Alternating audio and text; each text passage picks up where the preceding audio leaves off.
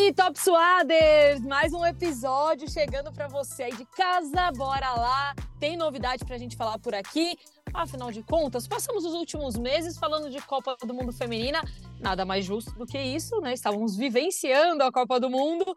Mas agora voltamos à programação um pouco mais normal. Continuaremos falando, claro, de futebol feminino por aqui. Mas vamos trazer mais convidadas aqui no podcast para você de casa.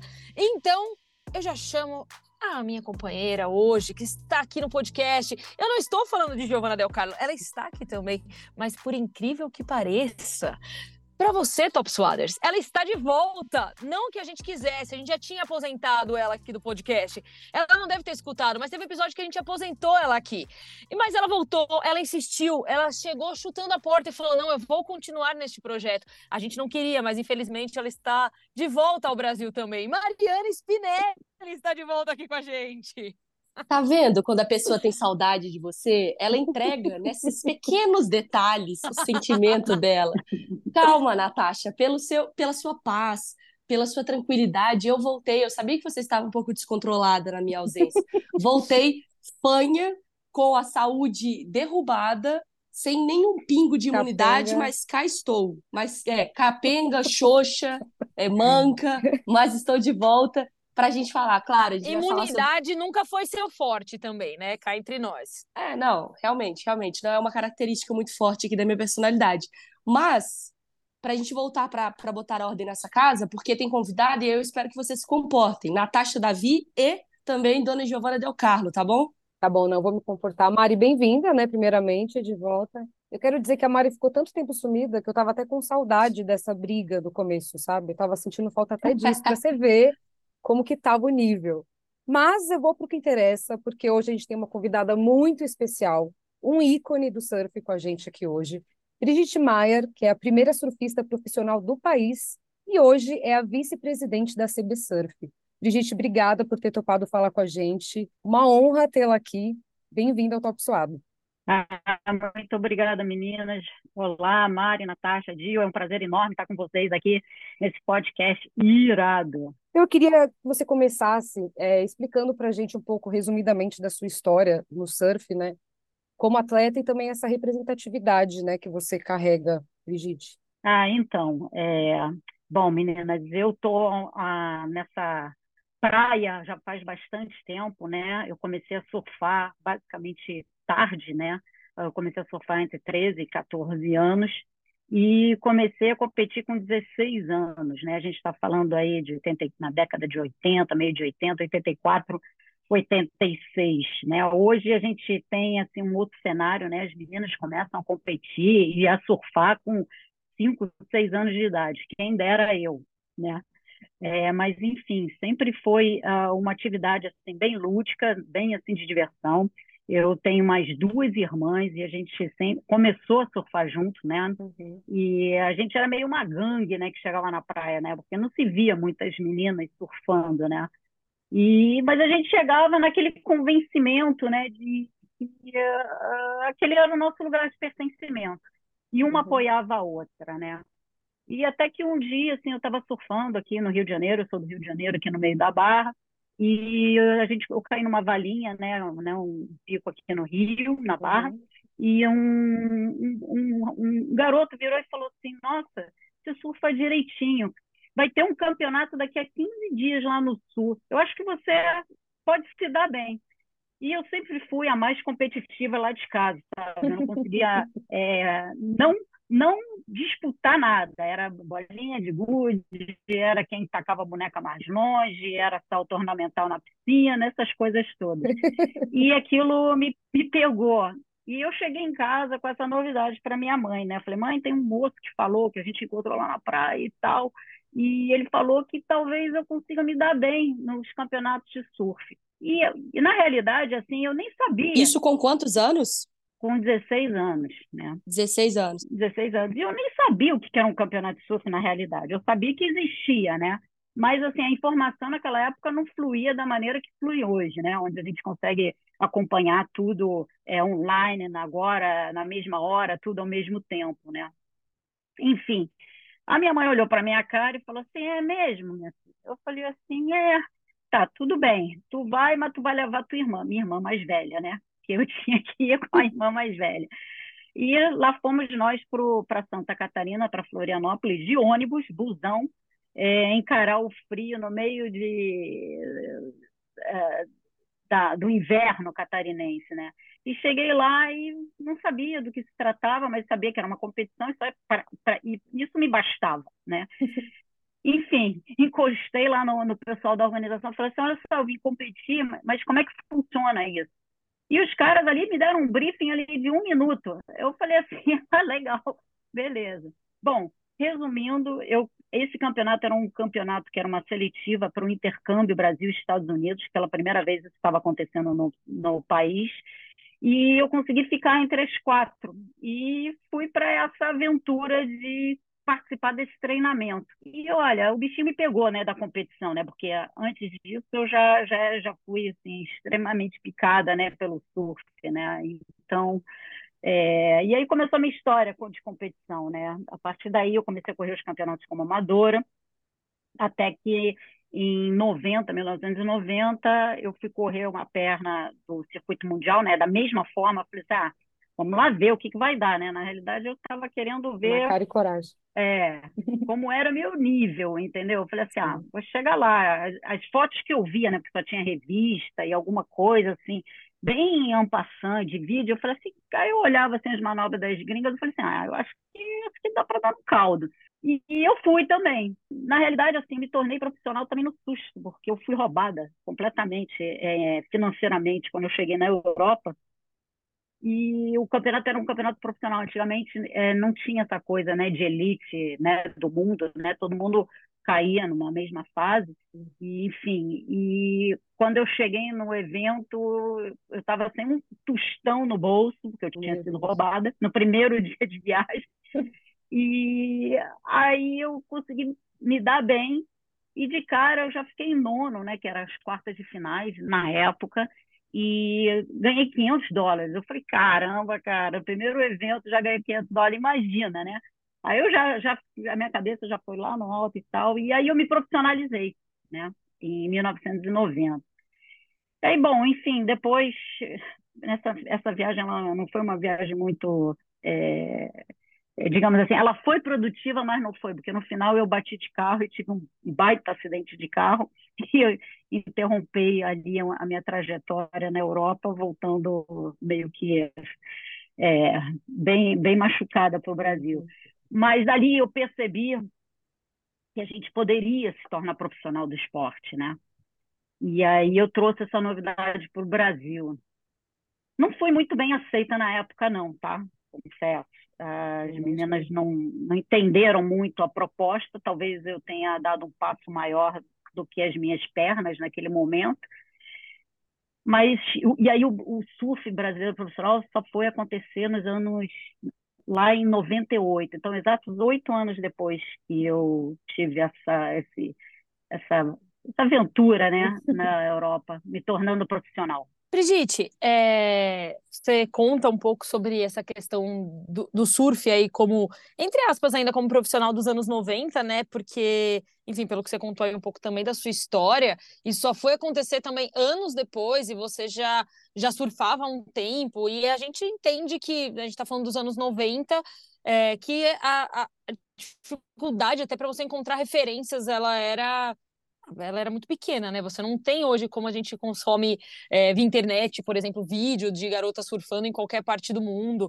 Mas aí, quando você você você traz isso, né? Essa sua experiência que você teve lá para fora, aqui para dentro para dentro do Brasil, ainda assim demora-se um tempo até para a gente entender e para a gente enxergar nomes é, de peso dentro do surf brasileiro, né? E eu digo assim, mais voltado para o feminino mesmo, né? Porque acho que até, até mesmo no masculino, se a gente puxar mais recentemente, que a gente tem nomes que tomaram muito mais proporção aí mundo afora. Mas ainda assim, quando a gente fala do feminino, a gente ainda tem essa dificuldade ainda até de ter como referência aqui no Brasil mesmo meninas que, ah, que que, que tem, assim, né? Que conseguem é, levar isso mundo afora, que tem isso hoje como carreira. Óbvio que hoje muito mais, mas a gente, se a gente puxar aí de, sei lá, pelo menos 10 anos atrás, não é algo que a gente conseguia ver muito grande é, na parte do feminino, certo? É, concordo em gênero, número e grau. Eu acredito que assim esse, esse gap enorme que teve,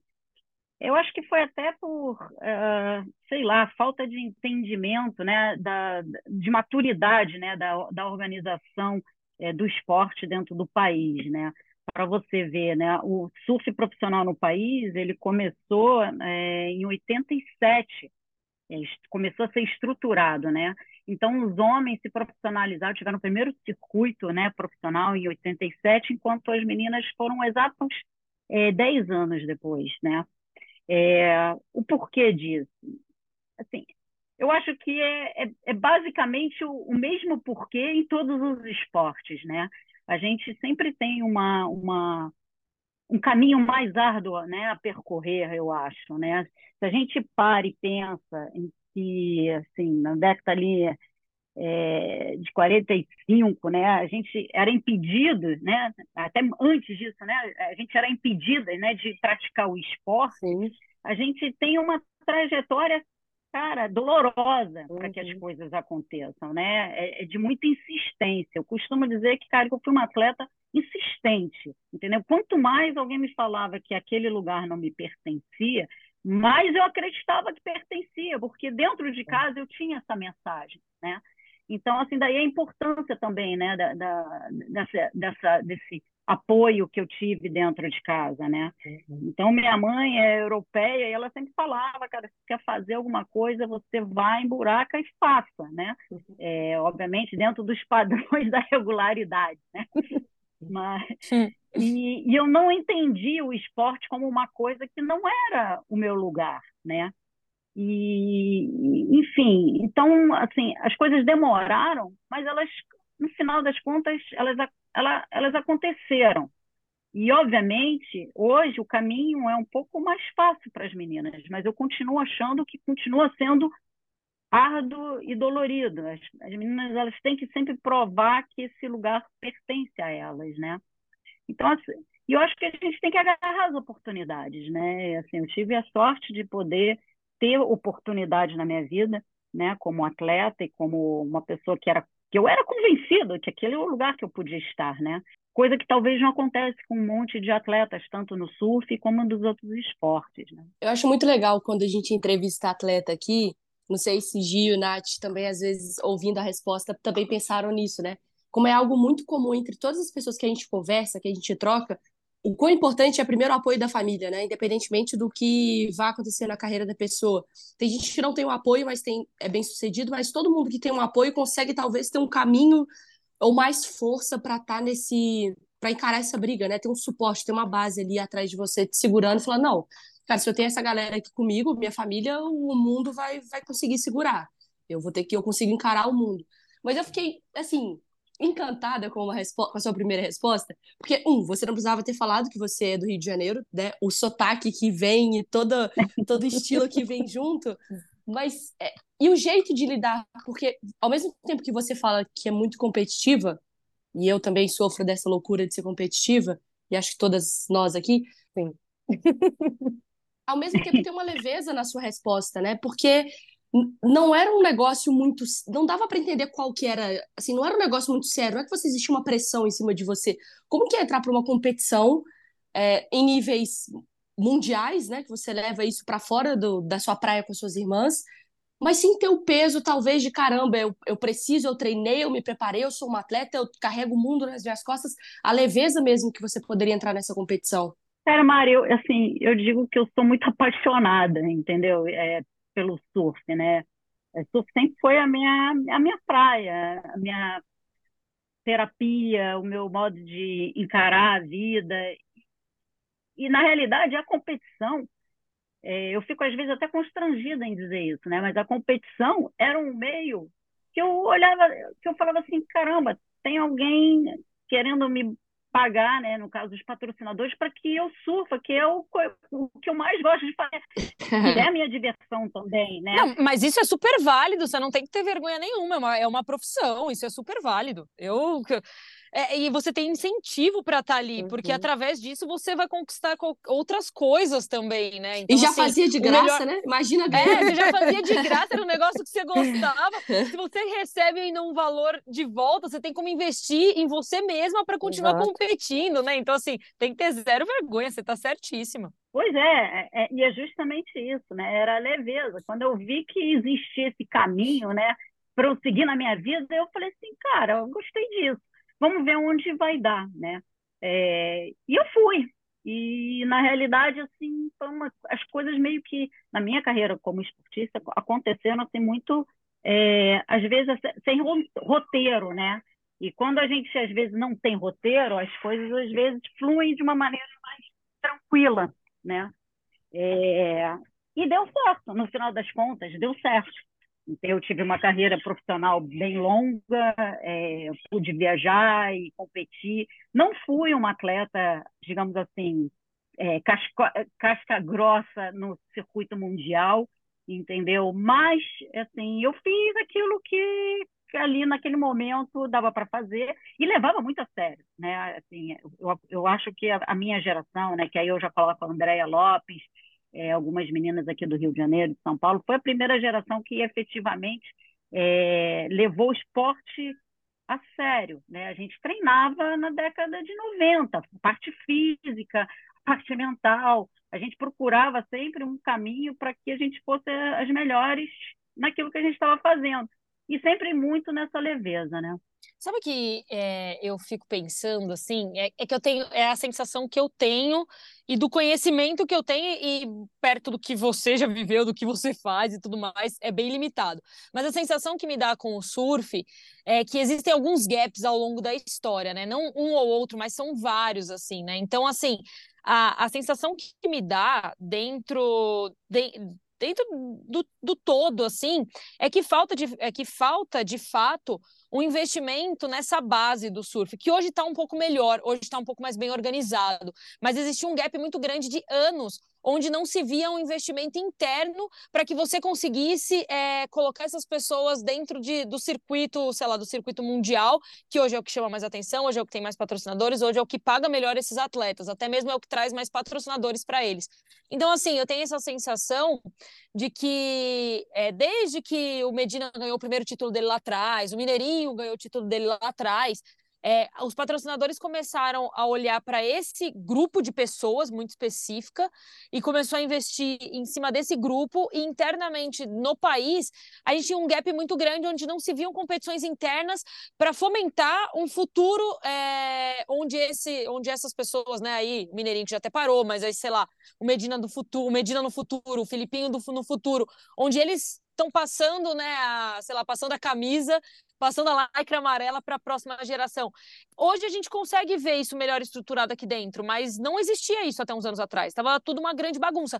E se já era assim, dessa forma, com o masculino, com o feminino nem se fala. Eu acho que isso reflete isso aí de fato reflete muito até é, no fato da gente ter só uma representante brasileira dentro da elite do surf mundial, que é a Tati. Então, assim, é, é, é, é, complexo isso. Falta esse investimento na base mesmo do surf no Brasil. Melhorou, mas ainda falta muito caminho, pelo menos no meu ponto de vista, assim.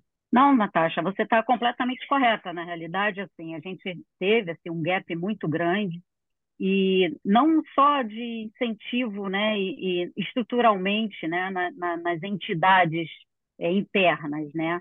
O que a gente teve também era, era uma falta de apoio mesmo para a mulherada surfar e, e poder performar. Então, assim, é, você vê a própria geração, que foi a geração vencedora, né? Mineiro, é, né, eu boto Mineiro ali porque ele é o mais velho da turma, eles estavam acostumados a viajar desde pequenininho, entendeu? Em contrapartida, a gente não via isso é, acontecendo com as meninas, né? A gente não, não, não via é, as meninas de 13, 14 anos viajando para o Havaí para ganhar experiência, viajando para outros países para ganhar experiência, vivenciar né, a qualidade de onda, vivenciar um, um treinamento mais é, direcionado né, para a carreira. E, e, isso refletiu nesses gaps do universo feminino. entendeu? A gente consegue pontuar aí no circuito mundial, né? A primeira grande, um grande nome, né, do surf mundial, Andréia, na sequência a Jaque com a Tita, a Silvana e ponto, né? Sim. Assim, de grandes nomes, né? E depois, obviamente, veio né, a, a, a Tati, a gente tem alguns outros nomes que estão vindo. Mas isso tudo é reflexo de uma base que não foi trabalhada. E esse, né, é, que eu considero, né, voltando aqui agora para o posto que eu que eu tô, né, que é o maior desafio, né, porque uh, em alto rendimento a gente vai vai projetar é, de acordo com os ciclos olímpicos, né, quem é, quais são os valores que a gente vai ter para as próximas, né, Olimpíadas dentro do universo feminino. Então, assim, o grande desafio é pegar essas meninas é, no, bem novas e começar a trabalhar elas para que eles tenham retorno aí para daqui a dois ou três ciclos olímpicos, né? E isso é feito, no meu entendimento, deveria de ser feito, e assim, eu, eu e minha equipe, né, dentro da Confederação Brasileira, estamos trabalhando para tal, com essas meninas agora, que são as meninas da categoria de base, né? é, ofertar e, e, oferecer né, esse, esse espaço para que elas se desenvolvam com a mesma é, igualdade que os meninos têm, né? Coisa que no passado não existia porque é a mesma história de sempre, né? A gente sempre, é, a gente, quando eu digo, né, as atletas femininas, as meninas, elas têm uma certa resistência, né, de todos para que elas consigam se desenvolver a nível é, de alto rendimento, né? Porque é, é bonitinho quando você vê sua filha de seis anos ganhando uma, uma competição, né, de natação, mas aí depois chega o um momento que, né, a, própria sociedade, a própria escola, a própria família começa a achar, não, olha só, você tem que parar de nadar, senão você vai ficar enorme, você tem que parar de surfar, senão, né, é, é, não, você tem que ajudar em casa, não, menina não faz isso, menina não faz aquilo. Então, é, é, essa mensagem é que eu insisto em cortar pela raiz, uhum. entendeu? É, sim, nós temos condição de chegar lá, sim, nós temos é, condição de, de é, refazer né, o nosso presente e futuro com políticas de incentivo e de, de inclusão agora, né? Sim. Não, e era exatamente sobre isso que eu estava querendo te perguntar, Brigitte, porque eu sei que por muitos anos você foi a única representante do surf feminino, né, no, nos surfistas brasileiros aqui no Brasil, e hoje é a primeira mulher a presidir a Brasp, né, que é a Associação Brasileira de Surf Profissional. E você falou, é, quando estava falando da sua trajetória no surf, né, como atleta, que você era bastante resistente, assim, que você tinha essa coisa de não desistir, vou lá, não, eu vou, cara e coragem. Continua sendo assim, né? Tipo, eu queria perguntar o que te motiva assim a, a não conseguir desistindo por outras atletas que estão por vir. Você está construindo de fato lá de dentro um campo mais sólido para que outras tenham o que você não tinha lá, né? Ah, Gil, eu assim, eu às vezes me, me pergunto, entendeu? Como é que eu não não não, não tô cansada, né? Mas não jogou assim, a toalha. É, e, e, não joguei a toalha. Algum, confesso que várias vezes eu quase joguei a toalha, né? Dentro da minha trajetória como atleta, é, como a, a, presidente da, da, da Brasp, agora como vice-presidente da Confederação uhum. Brasileira de Surf. Durante Sim. muitos anos eu fui representante das atletas numa comissão de atletas que só tinha homens. E, e eu dava meus passinhos, cada vez eu dava um passinho para frente e, tipo, uhum. cara, vocês não vão me vencer. Sabe quando você pega o telefone para reclamar de algum serviço que os caras querem te cansar? Uhum. Quanto mais eles queriam me cansar, mais eu botava na minha cabeça que, cara, vocês não vão me cansar, entendeu? Porque eu, eu acho que a gente tem esse lugar de pertencimento, né? uhum. né? Eu, eu, até hoje eu sou convencida disso, né? É, obviamente, hoje a gente tem políticas é, é, públicas dentro do esporte, políticas dentro das confederações, né, no próprio COB, que a gente tem tudo para quebrar esses tabus, né? Uh, e, e, trabalhar para que o espaço seja mais é, agradável para que essas meninas se desenvolvam, né? É, continua sendo difícil? Continua, mas agora a gente tem argumentações mais sólidas, baseadas uhum. em estatísticas, a gente tem apoio de empresas é, que investem né, no universo feminino, E o mais legal, assim, dentro da confederação e até dentro do, do Dream Tour, é que a gente tem um total. As meninas têm o, o apoio interno. Então, no momento que você tem um apoio interno, já facilita bastante né, o caminho, né? Continua sendo árduo, né? Mas você já tem uma rede de apoio. E isso é muito importante, essa rede de apoio, né? Que a gente se apoie, todo mundo se apoia. As mulheres elas têm que se apoiar. E o mais importante de tudo, é ter o apoio, vou botar aqui entre aspas, né? Dos bons homens, aqueles que, que passam essa mensagem também, porque é muito importante, né? Que os bons homens eles estejam ao nosso lado valorizando o que nós mulheres estamos fazendo em qualquer esfera, seja na como atleta, seja na parte de gestão, de, de treinadoras é, e, e, de juízas. Hoje, dentro da confederação, a gente, eu tenho essa política junto à confederação, em que a gente tenta é, colocar a mulher em todos os setores da confederação atuando, né? E vamos embora, vamos jogar essa bola aí, porque senão a gente não joga. É, e, e o suporte, ele não, não é só também no discurso de uma, né? Precisa ter, é, é uma profissão, as pessoas vivem disso, né? as pessoas querem viver disso, as pessoas têm a paixão, mas também tem um lado profissional. Você precisa ter uma estrutura para isso. E eu queria te perguntar muito exatamente sobre essa parte, não de estrutura, mas de, de uma realidade e de um plano, porque assim, é, né, brincadeiras à parte, quando eu falo com as meninas, a gente fica aqui brincando que eu fico no futebol feminino, uma das grandes cobranças é pro futebol feminino é um plano de desenvolvimento, é o que as pessoas estão planejando e preparando daqui para frente ou qual, qual é o que pode, o que pode ser feito para agora, mas o que pode ser feito para daqui 5, 10, 20 anos. Qual que é o cenário atual, é, pensando no surf nacional e existe algum planejamento ou existe uma vontade sua de, poxa, eu queria dar esse passo, eu acho que a gente já está pronto para fazer isso, eu acho que isso aqui ainda pode melhorar. Qual que é essa situação do hoje e daqui para frente? Então, o hoje a gente está num cenário bem interessante, né? Porque uh, uh, o próprio circuito, né, Dream Tour, ele já, já oferece né, uma estrutura super é, estável e legal para as mulheres, né, com a mesma premiação, com o mesmo é, espaço em mídia, né, porque não adianta só a gente é, tentar é, equiparar né, é, valores de premiação. A gente tem que dar o mesmo espaço também para que essas meninas estejam aí na mídia e mostrando o seu rosto, né?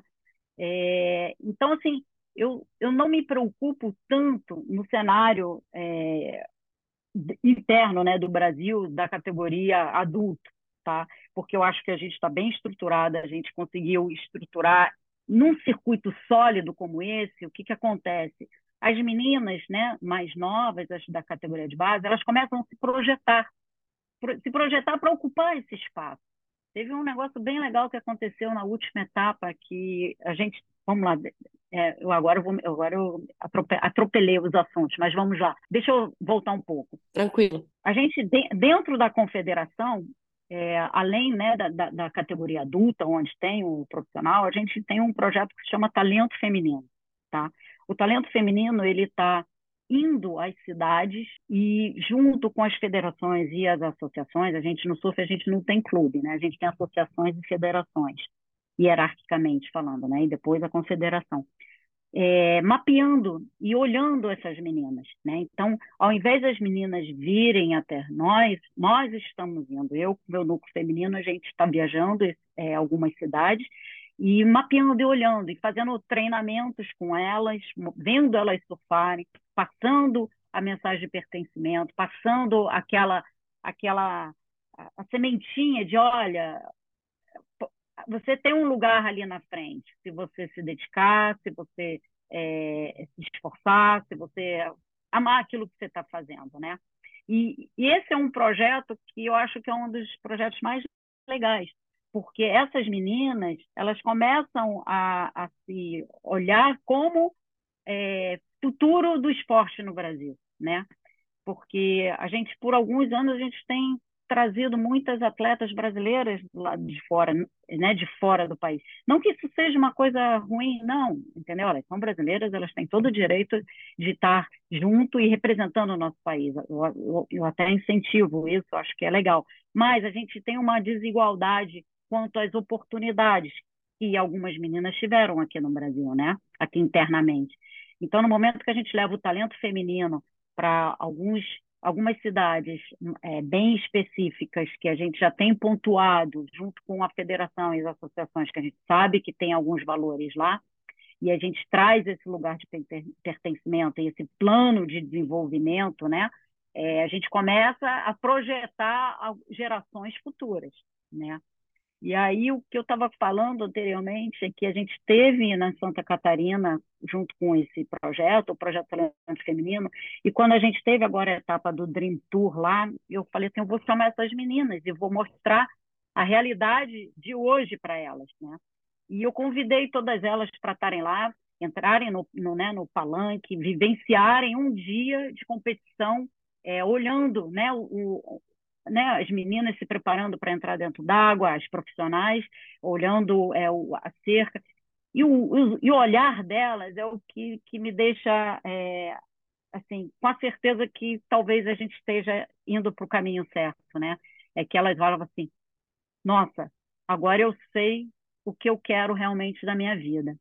Isso aí é inspirador, entendeu? É o que me leva assim para frente, para frente e de querer trazer mais e mais meninas para esse universo que é tão e demais é, engrandecedor e que elas podem estar ali, né? Uhum, demais. Isso é bacana demais, porque aí você começa também a dar essa vivência para essas meninas de como é ter uma experiência profissional, de como é estar tá ali dentro, estar tá envolvida com tudo isso, né?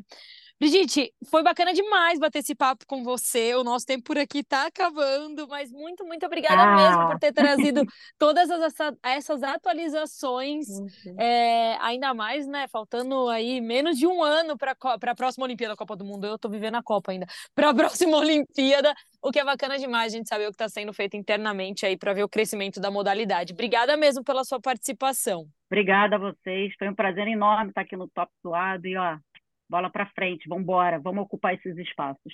Bora, bora. E ó, só, você quer deixar algum recado de alguma rede social, ou algo que o pessoal possa encontrar informação, que eu acho legal antes da gente fechar aqui? Assim, assim, a gente está, né, os nossos projetos é, na Confederação Brasileira, né, na é, www.cbsurf.org.br e no Instagram também. Lá vocês podem acompanhar tudo o que acontece no universo do surf né? E obrigada pelo, pelo o tempo aqui com vocês. Perfeito. Recado dado, então, time. A gente que agradece. Ah, e o, também no, no, no arroba Dream Tour, né? Que também acontece lá todas as novidades do, do circuito brasileiro adulto. Perfeito, perfeito. Bom, então top suado com convidadas de volta, com o elenco titular de volta. Toda semana a gente está aqui. Obrigada, viu? Obrigada. Valeu, Gi. Valeu, um Nath. beijo. Valeu, meninas. Um Juízo, beijo hein, família? Juízo. Beijo.